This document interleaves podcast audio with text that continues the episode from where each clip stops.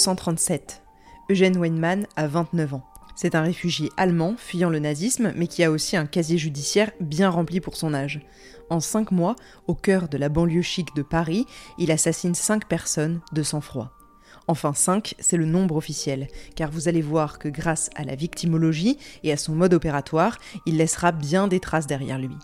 Je suis Camille Debreuil et je vous raconte aujourd'hui le crime oublié d'Eugène Weidman.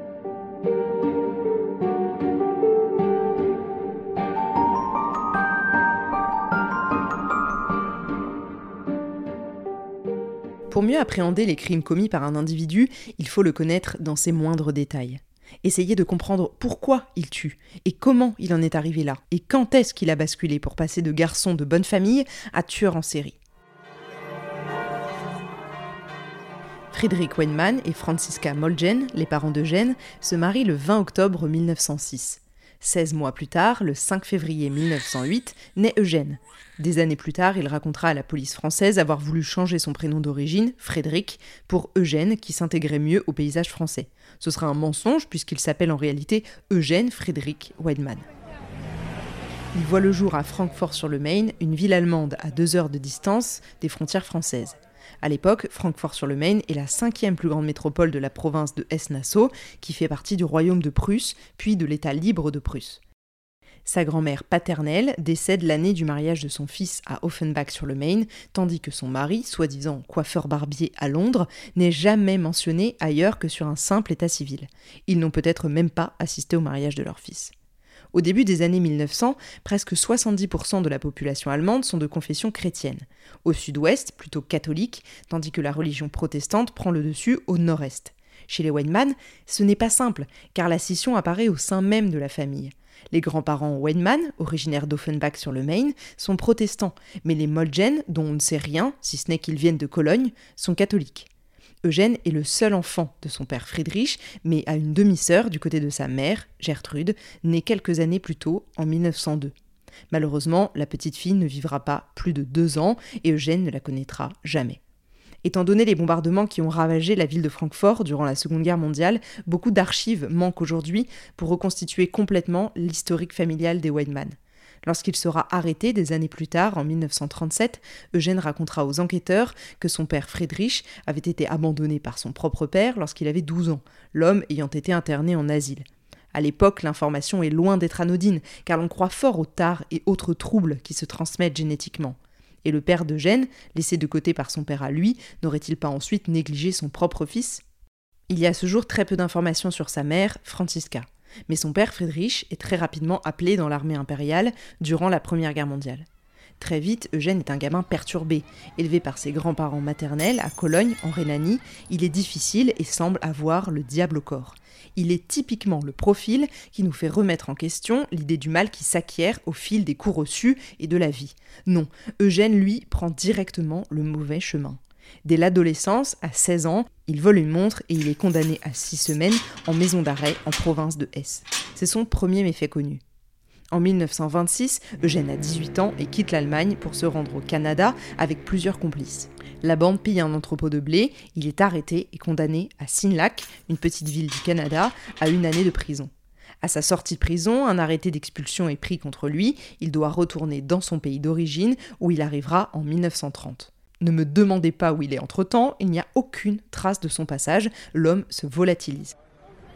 Lorsqu'il rentre en Allemagne, il est engagé comme chauffeur de taxi à Bad Nauheim, mais il dérobe une voiture de la compagnie.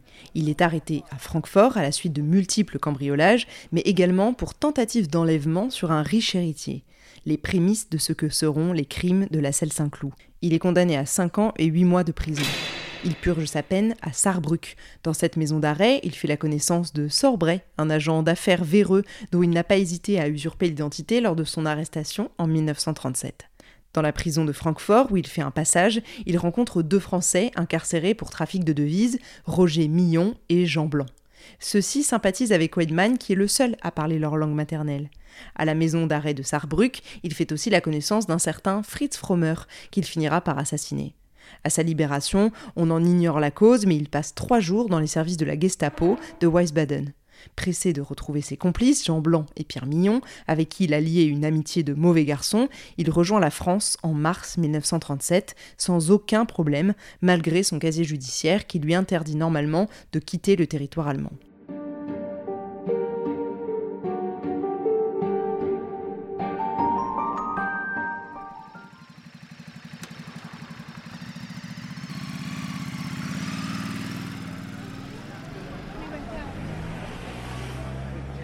Eugène arrive à Paris le 15 mai 1937. Très longtemps, les autorités émettront des hypothèses sur son passage des frontières, trop floues. Pire encore, les flics se demandent si cet Eugène Weinmann n'a pas été missionné par la Gestapo pour éliminer en France des opposants au régime nazi, des communistes et des juifs.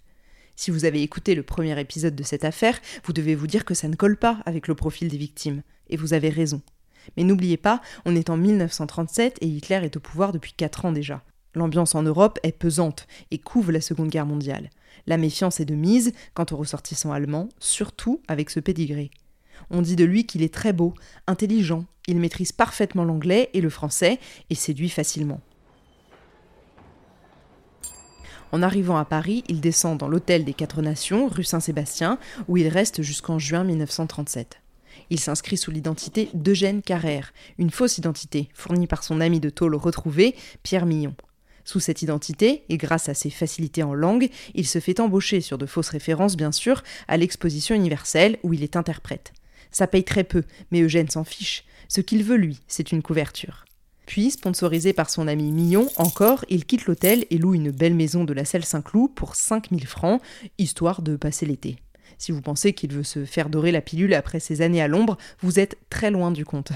À partir de l'instant où il met les pieds en France, Eugène n'a qu'un objectif, profiter de l'exposition universelle pour attirer ses victimes, très riches, étrangères de préférence, dans la ville de La Selle-Saint-Cloud, les séquestrer, rançonner, et après, après, on verra ce qu'on en fait. Voilà le plan.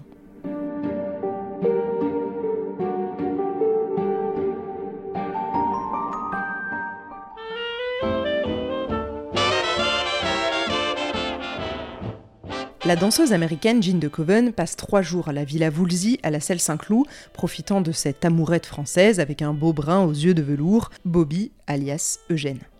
Le dernier jour, elle décide qu'il est temps pour elle de repartir, de rejoindre sa tante Ida à Paris. Elle remercie Eugène pour son hospitalité et le bon temps passé, enfile son imper beige, embarque son sac à main et son appareil photo dont elle ne se sépare jamais. Dans l'embrasure de la porte, elle l'embrasse et lui tourne enfin le dos. Mais Eugène ne lui a pas fait les yeux doux pendant tout ce temps pour un baiser à la volée. Il a préparé son coup et en une fraction de seconde, tout s'enchaîne. Il se précipite sur elle et l'étrangle avec une cordelette.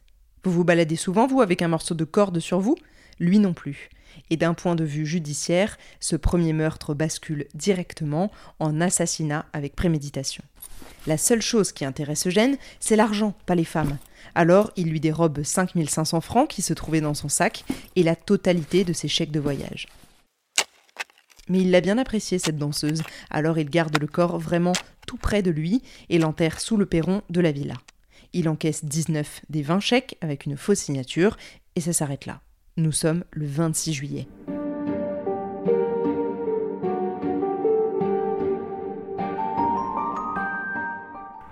Le 8 septembre, c'est reparti pour un tour. Le fameux client du chauffeur de taxi Joseph Koufi, c'est bien Eugène Weinmann qui lui fait faire le tour de Paris, puis emprunter la Nationale 20. Près d'Orléans, il demande à Joseph de s'arrêter sur le bord de la route, où une jeune femme rousse semble attendre, désœuvrée. La femme accapare l'attention du chauffeur et pendant ce temps, Eugène sort un revolver et tire à bout portant dans la nuque de Joseph Koufi qui s'effondre au volant.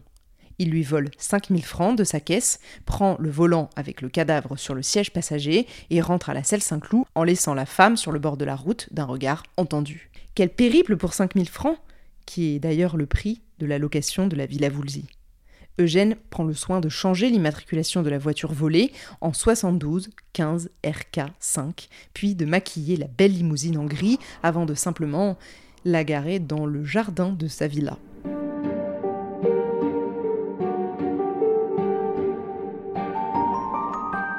Un peu plus d'un mois après l'assassinat de Joseph Koufi, Eugène récidive une troisième fois à Neuilly le 16 octobre. En utilisant sa fausse identité, celle d'Eugène Carrère, un ami du dénommé Pradier, il rencontre Roger Leblond, l'impresario.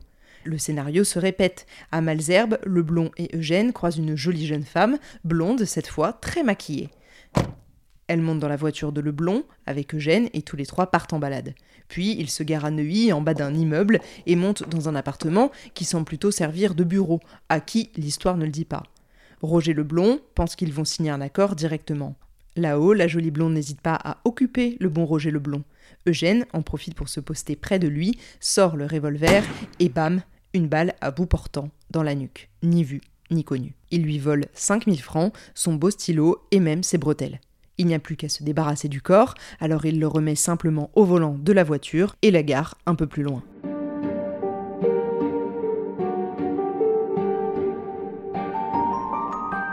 Vous vous souvenez d'Arthur Frommer, alias Fritz? Ce gars-là n'a pas un rond.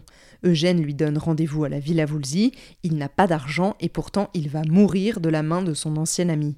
La vérité, c'est que le jeune Fritz en sait trop, et ça, Eugène ne peut pas le laisser passer. Pas avec les cadavres qu'il laisse désormais derrière lui. Quelques mois plus tôt, Eugène l'a recontacté par téléphone. Ivre, il s'est laissé aller à des confidences pour le moins dérangeantes. Fritz en parle avec son oncle Weber, qui, inquiet, lui conseille de ne jamais revoir ce compatriote de Sarrebruck, qui semble une très mauvaise fréquentation. Mais ça ne va pas plus loin. Sauf que le 22 novembre, Fritz accepte de revoir son ami et se rend à la selle Saint-Cloud. À peine arrivé, Eugène le menace et le traîne dans la cave où il l'abat de deux balles dans la tête à bout portant. Les autres, une balle. Fritz Frommer, deux balles.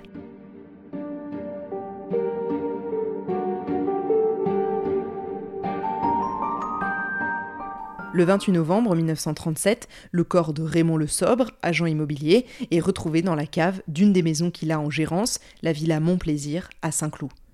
La dernière fois qu'il a été vu, il avait un rendez-vous avec un certain Arthur Schott. C'est en tout cas ce que dit la carte de visite retrouvée dans son agenda. Cet Arthur Schott déguisé, c'est bien sûr Eugène Wenman, qui, dans la cave de la villa Montplaisir, abat l'agent de location d'une balle dans la nuque, comme les autres.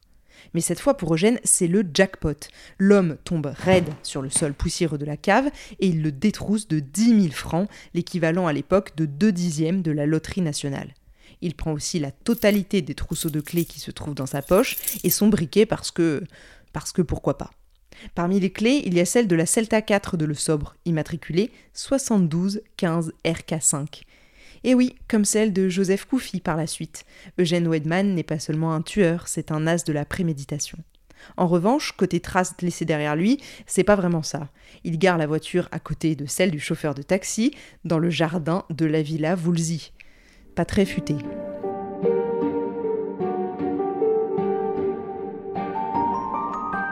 Le mal a toujours une origine. Pour Eugène Wedman, c'est inné. Il tue comme il respire, et il lâche derrière lui autant de petits cailloux pour le retrouver. Tel que je vous le raconte, vous vous demandez sûrement comment la police ne lui a pas mis le grappin dessus plus tôt. Sauf qu'en 1937, l'investigation va mollo, au gré des témoignages la plupart du temps, et surtout, aucune de ces affaires ne sont encore reliées. Personne n'a mis le doigt sur ce mode opératoire qui revient sans cesse. Les voitures ou les villas, l'argent en poche, les balles dans la tête. Mais ça ne va pas tarder et c'est ce que je vous raconterai dans l'épisode 3 du crime oublié de l'affaire Weidman.